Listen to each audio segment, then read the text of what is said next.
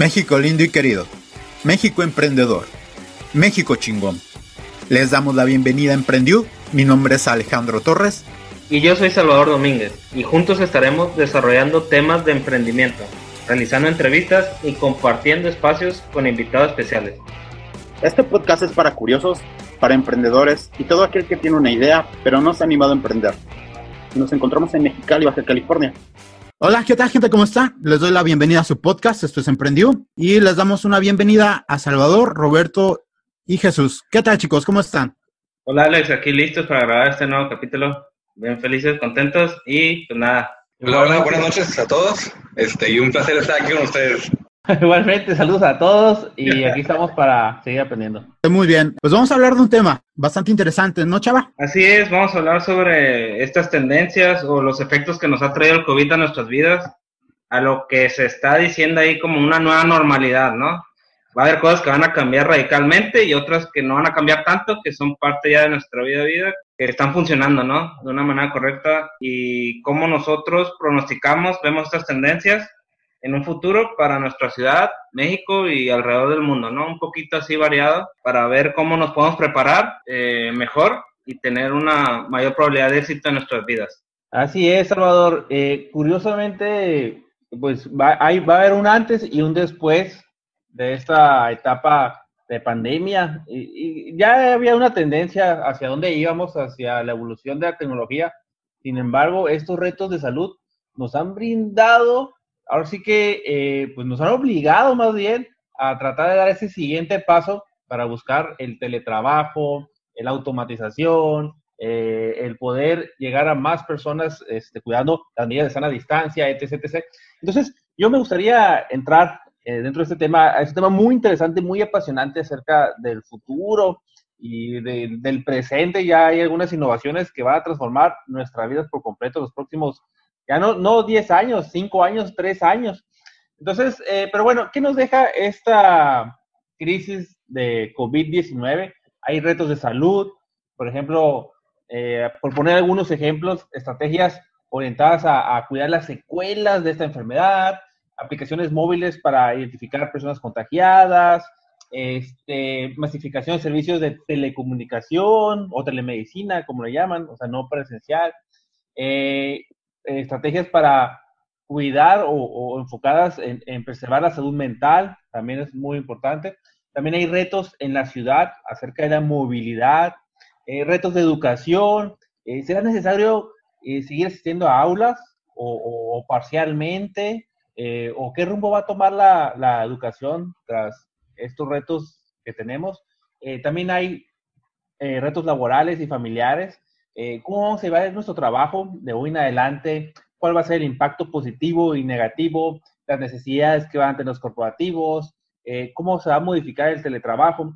Eh, por ahí mira una, unas estadísticas acerca de, qué, qué, trabajos sí y qué trabajos no se pueden hacer a través de, digamos que de larga distancia, ¿no? A través, por ejemplo, del trabajo del home office. Este, y bueno, también hay retos de negocio, ¿no? De, definitivamente este, cómo van a ser nuestras nuevas normas o nuestras nuevas formas de trabajo, cómo va, se va a revalorizar el empleo, la transformación digital, cómo vamos a, hacer toda esta actividad económica que ya realizamos y, bueno, eh, un largo etcétera, ¿no? Pero antes de entrar en materia, pues me gustaría eh, dejarlo es, este tema sobre la mesa, ¿no? ¿Qué nos espera en el futuro digital? Así es, como comentas, nos espera un futuro bastante interesante. Tenemos ya vehículos que se manejan solos, lo cual es algo muy futurista. Imagínense que nos dijeran esto en el 2000 o en 1999. Películas como Volver al futuro ya marcaban ciertas tendencias y se veía algo bastante loco. Ahorita ya es una realidad. Eh, la empresa Tesla trae esta serie de vehículos y no solamente funcionan, sino que son mucho más baratos que algunas marcas comerciales y el ahorro que, generan a, a, a, largo plazo pues es muy bueno. Prácticamente el auto se paga solo. Entonces, por ejemplo, estábamos hablando que en diciembre del 2016 fue lanzada la tienda de Amazon Go. Esta tienda en donde pues no, no hay personal, no, no tienes cajeros cobrándote, simplemente entras, te despachas tú solo la, lo que quieres eh, es como un Oxxo, digámoslo así, para que podamos tener el contexto. Eh, llegas, eh, es un supermercadito también. y, y, esta, y esta nueva tecnología es que pues, realmente no, no, no, hay nadie más que personas que están acomodando regularmente. Y está muy padre porque optimizas mucho. Y por ejemplo, ahorita que es como pandemia, que no puedes estar en contacto de mucha gente, con, con, con más gente, pues por ejemplo, estas tiendas posiblemente ya sean una, una tendencia para lo que viene esta tienda, pues este establecimiento simplemente coges el alimento o el producto que te interesa, sales de la tienda y se encarga de cobrarte, eh, va, ligada el cobro a tu cuenta de, Amazon. Entonces, ahí, todavía están trabajando en algunas, en algunas cosas. Por lo pronto solamente pueden entrar los, los que trabajan en Amazon. La posición muy cerquitas de, de ellos como estrategia, pero ha funcionado bastante bien. Ha estado muy, muy interesante la mecánica de cómo ya, ya se están quitando estos puestos de trabajo, que, es una parte también un poco negativa, ¿no? El hecho de que sepas que la tecnología se viene con todo y que muchos puestos de trabajo ya no van a ser necesarios. En este caso, los cajeros fueron reemplazados simplemente por una aplicación. Entras, te detecta la aplicación con tu, con tu cuenta de Amazon, recoges el producto, lo vas escaneando, sales y se hace el cobro directamente a tu tarjeta de crédito y, y listo. Eso fue todo. No hubo interés acción humana, no hubo, no hubo nada. Es algo rápido, sencillo y posiblemente sea lo que vayan a copiar. Ahora lo de la pandemia posiblemente refuerce el concepto, ya que tiendas, otras cadenas comerciales como Walmart, que son muy grandes, eh, empiecen a ver ese tipo de mecánicas también, las cuales son muy interesantes porque puede que también se ahorren dinero. Entonces ahí tenemos que ver cómo es el futuro nos está alcanzando y que es muy importante el valorar las habilidades que tenemos, hacernos un autoanálisis y poder checar en qué podemos mejorar, qué va a ser más difícil que nos puedan quitar las máquinas. Por ejemplo, en México ocurrió lo de, lo de la, entrada de, de, Didi y de Uber, y pues también hubo un zafarrancho, ¿no? Porque muchos taxistas empezaron a, ver un poco mermada su, su, línea laboral y entonces empezaron a hacer muchos, mucho tipo de, de propaganda para quitar este tipo de aplicaciones, pero pues próximamente ya ni siquiera va a haber conductores. Estamos hablando que China hizo un trato con Elon Musk para la compañía Tesla y ellos tienen el propósito de, quitar todos los conductores y poder tener toda la flotilla de taxis sean por medio de, estas, de estos carros que se manejan solos. Japón igual ya está buscando este método. Son autos aparte que van a ser limpios con el tema del medio ambiente, del calentamiento global. Entonces, esto trae muchos beneficios a largo plazo, ya, tanto de ahorro como de limpieza en, el medio ambiente. Entonces tenemos que estar preparados todos para este tipo de situaciones que no son muy lejos. Estamos hablando que Elon Musk estaba diciendo que para este 2020 a finales iba a tener o iba a ser posible tener eh, una flotilla de taxis funcionando en la ciudad de Pekín, me parece, de Beijing, perdón. Entonces, los años pasan muy rapidito y si estamos hablando de un proyecto que está para cinco años, pues está prácticamente a la vuelta de la esquina. Fíjate que tocas un tema ahí súper interesante, ¿no? Como bien decías, este, esas películas que nos mostraban un futuro con carros que se manejaran solos, pues prácticamente pues ya están a la vuelta de, la esquina, ¿no? Existen, eh, algo de teoría, existen seis niveles este, por los cuales pasa un auto autónomo. Eh, ahorita los Tesla están entre un nivel 3 eh, perdón, tres y cuatro, este, pero Jesús me pasó un artículo ahí en la semana donde decía que ya Elon Musk prometía que iba a ser un carro nivel 5. ¿Qué significa esto? Que es totalmente autónomo. Un nivel 6 es un carro totalmente autónomo, pero que interactúa con otros carros para llevar un mejor control. Eso todavía nos falta un poquito más porque pues, hay una barrera muy grande, ¿no? Que es la infraestructura, que todos ocuparíamos tener carros autónomos para que se pudiera llegar a, tener esa, esa época con, con nivel 6, ¿no? Y aquí existen pues varias tecnologías, ¿no? Eh, una de las principales que está utilizando, por ejemplo, la, empresa de Facebook, Google, es un, un tipo radar que se llama LIDAR. ¿Qué es esto? Simplemente es un radar de 360 grados que lanza ondas para todas partes y rebotan, chocan y llegan otra vez al procesador y crea una imagen tridimensional y el carro sabe qué es lo que tiene que hacer. a diferencia del carro, de los carros Tesla, que solamente con ocho cámaras y la inteligencia artificial es por lo que toma las decisiones, es por eso que los carros Tesla están ahorita en funcionamiento, porque es una tecnología que cuesta casi nada en, en, cuestión de sensores, porque son ocho cámaras, la verdad son ocho cámaras con una computadora, y ahora sí que la inteligencia artificial es lo que va a hacer todo este proceso, a diferencia, como les comento, que es el LIDAR, que es un sensor muy grande, este, que se compone de muchos sensores y que te cuesta alrededor de 12 mil, 15 mil dólares únicamente el sensor, ¿no? El carro sería un poquito costoso y apenas está en construcción y esta es la gran batalla que existe ahorita, ¿no? la inteligencia artificial contra el LIDAR. Bueno, aunque el LIDAR también utiliza la inteligencia artificial, digamos que es las cámaras tradicionales contra este LIDAR, ¿no? Yo creo que va a haber un punto en donde los dos van a converger y se va a crear un super sensor que nos va a aproximar más a este futuro que queremos, que son los carros autónomos, ¿no? A mí me gustaría platicarles acerca de, un libro este, que es muy interesante de Andrés Oppenheimer. A lo mejor lo han escuchado. Es un periodista muy reconocido en, Estados Unidos y Latinoamérica. Y en algún momento los que son de mi generación se acordarán que y ya después de que se acababan todas las novelas y todas las noticias, siempre salía ahí en, en, Televisa. Eran los pocos programas que valían la pena, porque es un, es un periodista muy reconocido, pero sobre todo que tiene invitados de clase mundial, ¿no? Siempre lleva premios Nobel, investigadores y gente muy seria, ¿no?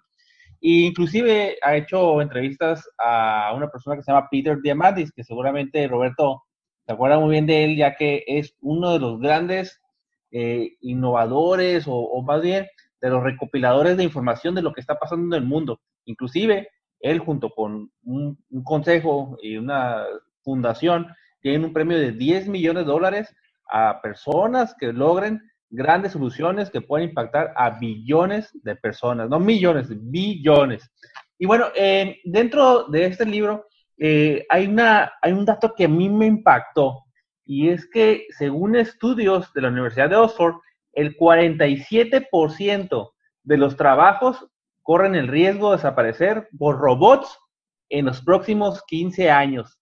El 47% es, es un dato revelador, ¿no? Y, él platica cómo lo, vivió en, carne propia, ¿no? No, no, no hay que irnos muy en el futuro o, pensar que, que, eso no nos va a pasar, ¿no? E, él decía que cuando era joven pues había todo una, eh, un, equipo para poder llevar a cabo su programa de televisión. Tenía redactores, este, copy eh, editors, tenía cinco camarógrafos y hoy en día, adivinen cuántos camarógrafos tiene. Ninguno. Ninguno, son, todos son cámaras robóticas. Imagínate, cámaras robóticas, ¿no? Entonces, eh, y bueno, y platica, ¿no? Que este va a ser uno de los problemas, de los grandes problemas de, del siglo XXI, eh, eh, llámese, eh, por ejemplo, los, lo que mencionaba, ¿no? De los autos que se manejan solos, este, que en vez de vendedores ahora va a haber robots, eh, inteligencia artificial, este, ya hay aplicaciones donde te dan asesorías de abogacía o aplicaciones médicas, como bien comentaba Salvador. Hay una aplicación, imagínate, ¿no? Estás un día normal, te despiertas, te ves al espejo, ay, caray, me salió una mancha en la piel. ¿Qué es lo primero que piensas? Pues voy con el dermatólogo, ¿no? Ahorita ya hay una aplicación que tú la descargas, eh, te tomas una foto con esa aplicación y en cuestión de minutos te dice si es benigna o maligna. O sea, imagínate a ese nivel estamos llegando, ¿no?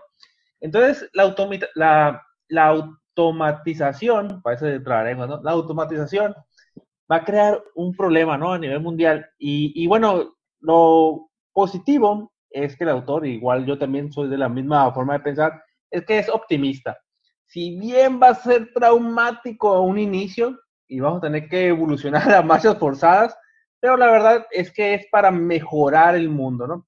Hemos visto cómo a través de la historia, cada salto tecnológico, muchas personas estaban, temían, ¿no? Porque venía la máquina de vapor y qué va a pasar toda la gente que le echa carbón y, y, y, y o, o, va a venir la luz y qué va a pasar con las personas que iban eh, cuadra por cuadra prendiendo las, las, las, lámparas, ¿no? Que antes que eran de, de queroseno, pero a fin de cuentas, pues todo va evolucionando, ¿no? A lo mejor vamos a reemplazar ese trabajo mecánico y a lo mejor el operador, ¿qué va a hacer? Aplazar un botón, vigilar que la máquina funcione, darle mantenimiento, etc. Y de hecho él platicaba cómo llegaba a su trabajo ahí en Miami antes de iniciar su programa, y cada vez que salía, eh, la persona, había una persona en la caseta, y la persona en la caseta le decía, oye, me, me encantó, vi tu programa, y empezaban a platicar, empezaban a debatir, hasta que llega un momento donde acostumbrado a hablar con esta persona de la caseta, sale y ya no estaba. Ah, ¿Qué pasó? La habían cambiado, la habían sustituido por un, pues una máquina, ¿no? Un parking automático donde tú metías el dinerito, te dan el ticket y ya no se ocupaba una persona, ¿no? Entonces se pone a pensar cómo, pues habrán personas que se puedan adaptar rápidamente, entonces la clave, habrá personas que no, pero que tenemos que entrar en un proceso de educación continua, no solamente con lo que aprendemos en la escuela, en nuestra casa, etc., sino ser autodidactas, ¿no? Empezar a desarrollar habilidades y competencias de tecnología, aunque lo que nos dediquemos, como decía Salvador, a lo mejor soy administrador de empresas, ¿para qué ocupo saber sobre tecnología? O sea, ahorita ya es, es básico cualquier profesión, cualquier, inclusive hasta no profesión, ¿no? Este, ¿Por qué? Porque eso nos va a dar herramientas para estar preparados para el futuro, ¿no? Hay que reinventarnos.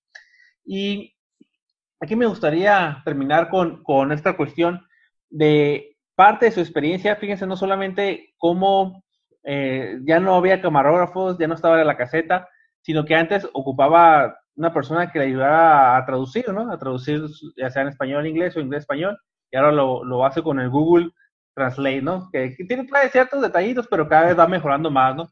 Inclusive, antes, eh, él cada vez que, él tiene varios libros, ¿no? Pero cuando él iba a hacer un libro, siempre sacaba la versión audiolibro.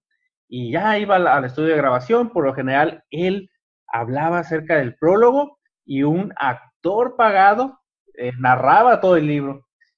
Su penúltimo libro, curiosamente, él, escribió un libro sobre China, este, y, llega el actor y le dice, oye, pues ya yo creo que va a ser las últimas veces que, que vamos a trabajar juntos, porque me van a cambiar por una máquina, por un robot. ¿Cómo? ¿Pero cómo es eso? Sí, así es. Ya hay una aplicación, ya el estudio de grabación estaba trabajando en una aplicación mediante el cual solamente hacías copy-paste del texto. Imagínate un libro, imagínate el ahorro de tiempo, de recursos, de sueldos y demás. Inclusive hasta uno lo puede hacer. Ya no tenemos que contratar actores. Es más, este podcast es, es hecho por un robot. No sabían nada, pero somos robots. Ah, no es cierto a que nos hayan hecho daño, todavía, todavía, no somos corazón de robot. Entonces, este, y, y, ya, sacan el último libro, que de hecho es sobre tecnología, pues lo que les, todas estas historias que les estoy platicando, y ya solamente meten el libro a la aplicación y automáticamente eh, hay una voz que graba y que le puede poner el acento que quieres y el énfasis como quieres. Obviamente es una aplicación profesional, ¿no? Entonces, bueno, este solamente es un ejemplo de cómo una, una persona periodista eh, a través de los últimos 10 años ya tuvo una transformación completa en su forma en la que trabaja, ¿no? Imagínate que viene en los próximos 10 años. Fíjate que acabas de tocar ahí también un punto súper interesante, ¿no? La adaptación. Este, así como cuando iniciaron las primeras computadoras, pues las, las primeras personas que se adaptaron a ella y pudieron trabajar con ella en conjunto con lo que hacían tradicionalmente, pues fueron los que avanzaron más rápido, tuvieron mejores puestos, este, crearon otras nuevas oportunidades de empleo y pues obviamente tuvieron mejor remuneración, ¿no? Eh, y esto va a pasar con algo que conocemos como la inteligencia artificial, ¿no? Que va a estar ahora sí que en cada rincón de cada profesión, en nuestras casas, en nuestras escuelas, en los carros, trabajos, en todas partes. Estamos a punto, yo creo que unos dos años, y se me hace mucho, allá de romper el famoso paradigma de, de, Turing, ¿no? Que Turing decía, Alan Turing, que cuando tú estuvieras conversando con una computadora y tú no supieras si es un humano o una computadora, ya la inteligencia artificial ya habría pasado esa prueba. Es la primera prueba que ha durado 60, 70 años, porque desde los 50 está, y no hemos podido lograr eso, ¿no? Pero estamos a punto, yo le calculo, como comento, dos años, ¿no? Y viendo un poquito qué es esto de la inteligencia artificial, redes neuronales, deep learning, híjole, son conceptos que se nos hacen muy, muy difíciles de, de hasta de pronunciar, ¿no? Este, pero son temas que si los vemos un poquito más a profundidad, simplemente eh, siguen la misma instrucción, ¿no? El famoso binario, o pasa o no pasa, o uno o cero.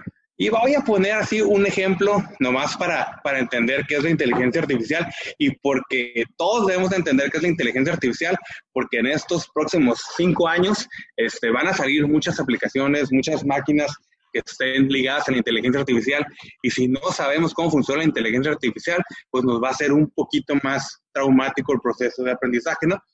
Pero vamos a poner un ejemplo. Estamos en un cuarto, hay cuatro gatos tres gatos negros y un gato blanco.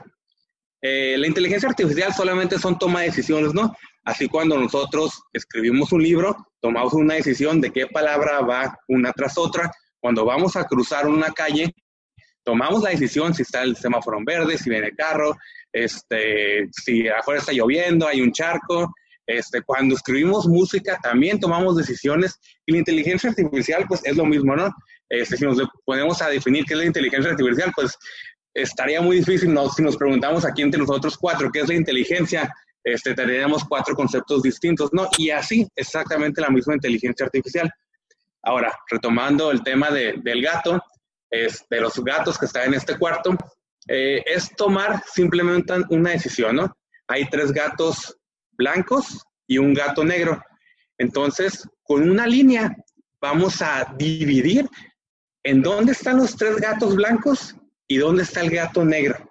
Y este es una toma de decisión, porque entran cuatro inputs y sale una salida. Entonces, lo partimos con una raya no fácil. Abajo a la izquierda está el gato negro y nos ponemos una, una línea, una pendiente y dejamos del otro lado los otros tres gatos. Está fácil, tomamos la decisión, pero ahora, este, ese imaginemos que es una neurona, solamente está la máquina pensando en tomar esa decisión, pero ahora existe el concepto de redes neuronales, que es esto, muchas neuronas conectadas tomando decisiones. Ahora, ¿qué pasaría si yo en estas cuatro esquinas, en la esquina, imaginen, su superior izquierda está el gato blanco, este inferior derecha está el gato este blanco otra vez y las otras dos esquinas los dos gatos negros con una línea, ¿seríamos capaces de dividir a los gastos blancos de los negros? Este, no, no podíamos dividirlos porque estaríamos en perpendicular, ¿no? No, no, no podríamos dividir esto y esto es exactamente lo que conocemos como redes neuronales. Ocuparíamos dos líneas para dividir estos dos gatos y así podríamos dividir los gatos blancos de los negros. Y esto, imagínense que a gran escala tenemos N cantidad de imágenes que, los sustituimos por gatos, N cantidad de audios que los sustituimos por, por gatos y solamente son líneas que van a empezar a dividir y vamos a empezar a tomar estas decisiones, ¿no? Lo que conocemos como la deep, learning son capas que van a ir aprendiendo. Por ejemplo, la primera capa, este, vamos a, a aprender qué son los gatos blancos y qué son los gatos negros. En la segunda capa vamos a aprender la composición de los gatos. En la tercera capa vamos a aprender el color de los gatos. En la otra capa vamos a aprender la textura del pelaje de los gatos. Entonces, cuando yo le pregunté, cuando yo le pregunté a la máquina, oye, divídeme, perdón, sácame la respuesta de un gato blanco que está flaco, que tiene una textura este, de piel brillosa, entonces la computadora ya va a pasar por esas capas y te va a dar resultado. Es exactamente cómo funciona esta famosa de las redes neuronales, ¿no? Pero ya viéndonos a, gran escala, pues son N cantidad de, inputs, N cantidad de, de, datos que van entrando y que van desarrollando esto. Y esto es solamente la primera etapa de lo que conocemos como la inteligencia artificial, ¿no? Son datos que nosotros ponemos, que nosotros damos de entrada y nos da una salida, pero existe otra inteligencia artificial, la que conocemos como la no supervisada. Esta solamente damos datos de entrada y la inteligencia artificial va a tener todo un proceso donde va a aprender de qué son los gatos, qué es, qué es la textura de los gatos. O sea, la, en la otra etapa nosotros poníamos todas las entradas y en esta etapa no, solamente la inteligencia artificial va a aprender qué es todo esto y en un instante, en este ejemplo de cuestión de minutos, nos va, nosotros vamos a poder decirle a la computadora, oye, este, seleccioname el gato blanco, este, que está flaco y que tiene un pelaje brilloso. Entonces la inteligencia artificial ya aprendió y va a tomar esto. Y esto se vio con, con la computadora de AlphaGo, ¿no? Este famosísimo juego de Go, que la famosísima frase que dice, ah, hay más combinaciones que átomos en todo el universo.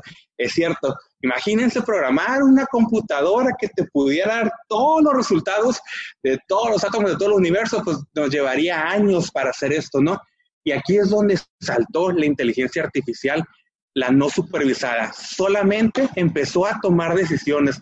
Este, había un movimiento y la inteligencia artificial dijo, oye, ¿sabes qué? Tengo un máximo y un mínimo. Me voy a ir por el de en medio y voy a tomar una decisión. Y al tomar esa decisión, este, cada vez que se acercaba más a ese pequeño resultado, obtenía el, ahora sí que la jugada ganadora, ¿no? Solamente fue esta, esta gran diferencia de la inteligencia artificial no supervisada no, y supervisada que fue hace apenas cuatro años, ¿no? Apenas tiene cuatro años de desarrollo y ya existen N cantidad de, de aplicaciones, N cantidad de cosas que se han hecho este, extraordinariamente. Por ejemplo, este, como bien decía Jesús, imagínate que ahora no tuviera que haber un presentador, sino que solamente tú tuvieras que teclear, este, hazme un libro sobre inteligencia artificial, hazme un libro sobre el universo y que se escribiera solo, porque ya existe un mecanismo que puede hilar todas las palabras, que puede hilar el comportamiento de las palabras y puede crear un libro, puede crear textos. Esto surgió el año pasado, pero el código lo tuvieron que dar de baja porque tuvieron miedo qué tantas cosas se pudieran crear con esto, ¿no? Este eh, está en desarrollo, lo están probando y ahorita actualmente tú puedes decir al código, oye, código, este, quiero que me abras una, para, en el lenguaje de programador, quiero que me desarrolles una aplicación este, que conecte a los carros con vendedores, con restaurantes y la aplicación, el código te lo va a desarrollar, te va a dar el código y te va a poder hacer esta aplicación. Imagínense el miedo que tienen los programadores, ¿no? De, que ya un programa, una página web, ya estamos a menos de cinco años en que esto sea una realidad completamente. Ahorita ya existe con códigos pequeños, este, igual ya existe un código de Facebook donde tú le pones este, un texto en inglés y te lo traduce el español, pero no como funciona ahorita con esos errores, no, sino que el código aprende de qué se trata ese libro y le pone su toque, así como si una persona lo pudiera hacer, ¿no? Ya estamos a ese nivel y van a surgir muchas aplicaciones y no tengamos miedo, simplemente hay que adaptarnos a esa tecnología que va a ser ahora sí que nuestro día a día. Este otro ejemplo es que una máquina ya aprendió a detectar cuáles son las preguntas correctas para, ahora sí, preguntarle a una persona que probablemente tenga cáncer, ¿no? Tiene una efectividad de un 95% a comparación de, un, de los mejores este, médicos que tuvieron un acierto de un 80%. O sea, una computadora con inteligencia artificial yo superó un 15%, o sea, solamente le faltó un 5% para llegar al 100% de efectividad en saber cuál es el qué tipo de cáncer este, tenía la persona, cómo se iba a desarrollar, qué tipo de tratamiento y esto en unos años va a ser una herramienta fundamental para los médicos, así como tomar una foto, ¿sí Jesús? Y más barato que el doctor Simi. Exactamente. y como comentan, los médicos pues no se van a ir, siempre van a estar ahí, solamente va a ser como que, oye, una máquina para unos rayos X, una máquina para una tomografía, una máquina donde te va a detectar qué tipo de, según los padecimientos, qué posibilidad tienes de que tengas este, una enfermedad, ¿no? Va a ser una herramienta más que los médicos se deben de adaptar y que nos va a dar esto, más esperanza de vida, mayor calidad de vida, este, los mejores tratamientos. Ahora sí que vamos a tener este, un mejor futuro, ¿no? Aunque los empleos sí se van a perder, pero se van a generar otros, este, donde la inteligencia artificial, donde los robots, todas les falten muchos años para desarrollarse y ahí es donde está el toque humano, ¿no? Donde todavía no se va a poder sustituir. Un ejemplo ahorita de lo que comentaba Roberto, del crecimiento exponencial del poder de cómputo, tan solo las computadoras de 1958 tenían dos transistores. En el 71, 2300, en el 2012, 7.1 billones. Las computadoras hoy en día han crecido 100 mil veces más veloces y 10 millones de veces más baratas. ¿Qué quiere decir? Una mejora de un billón de veces. Tenemos en nuestro celular la famosa frase, ¿no? De que tenemos más tecnología en nuestro teléfono inteligente que el equipo de cómputo que tenían para viajar el hombre a la luna, ¿no? El famoso viaje eh, del Apolo 13. Ahora, yo eh, ya para terminar me gustaría dar solamente los seis puntos de una tecnología que va a transformar nuestra vida, ¿no? Los, el marco exponencial, la 6D. Número uno, que sea digitalizable, digitalización. ¿Qué quiere decir? En el 93 había 26 páginas web, en el 95 10 mil, en el 98 millones, actualmente hay más de un billón de páginas de Internet. ¿Qué quiere decir? Que todo se está digitalizando. ¿Ok? Otra cosa es que sea disruptivo. Disruptivo es que nuestro negocio transforme por completo las reglas de juego de, que existen en el mercado, ¿no? Por ejemplo, ya sabemos que en vez de bibliotecas se encuentra Google, en vez de tiendas, eh, eh, Amazon, eBay, en vez de tiendas de música, eh, iTunes, este, Spotify, etc., etc., ¿no? otro aspecto importante es la desmaterial... Des, otro trabalenguas, ¿eh? Aquí, aquí me dice, chava, para que piensen que, nunca me equivoco, ¿no? Desmaterial... Si fuera robot no me equivocaba, ¿eh? Desmaterializar, ¿ok? ¿Qué significa? Que cada vez van a caber más cosas en nuestro bolsillo. Antes que ocupábamos el estéreo, la video, el DVD, la calculadora, los, uh, todo, tenemos como 10 aparatos diferentes, ahora todo lo tenemos en nuestro celular inteligente. El siguiente D es desmonetizar.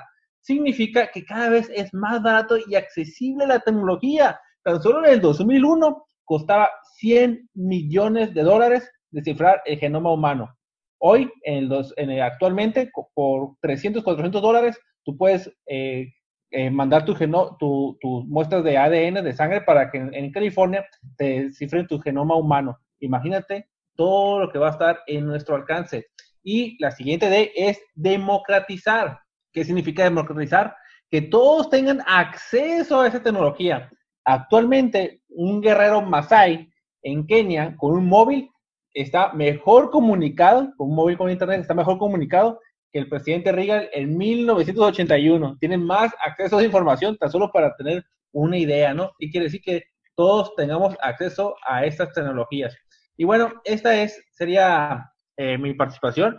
¿Y, qué estamos haciendo para prepararnos? ¿Qué estamos haciendo para evolucionar y transformar nuestros negocios? Pues yo para concluir, pues simplemente sería que, que prestemos mucha atención, que nos informemos y que los emprendedores no tengamos miedo todas estas personas que estamos haciendo cosas, pues va a haber un resultado favorable. Simplemente tenemos que tener en cuenta pues la adaptación, el desarrollo de nuevas habilidades, búsqueda de soluciones y sobre todo que seamos bastante inteligentes para poder usar esta tecnología a nuestro favor.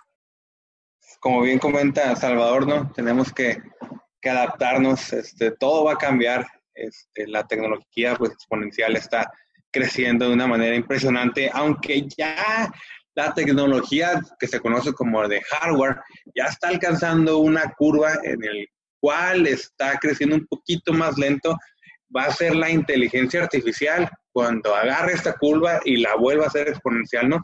Esto es lo que va a pasar ahorita. Como bien, pues tenemos que, que aprender, tenemos que adaptarnos y no esperar a que nos llegue, nos alcance y luego que nos sea muchísimo más difícil poder utilizar este tipo de tecnología. Muy bien, muchas gracias chicos. Salvador, Roberto, Jesús, muchas gracias de estar aquí, muchas gracias por todo el conocimiento impartido. Y pues gente, llegamos al fin. Recuerden que los queremos un chorro.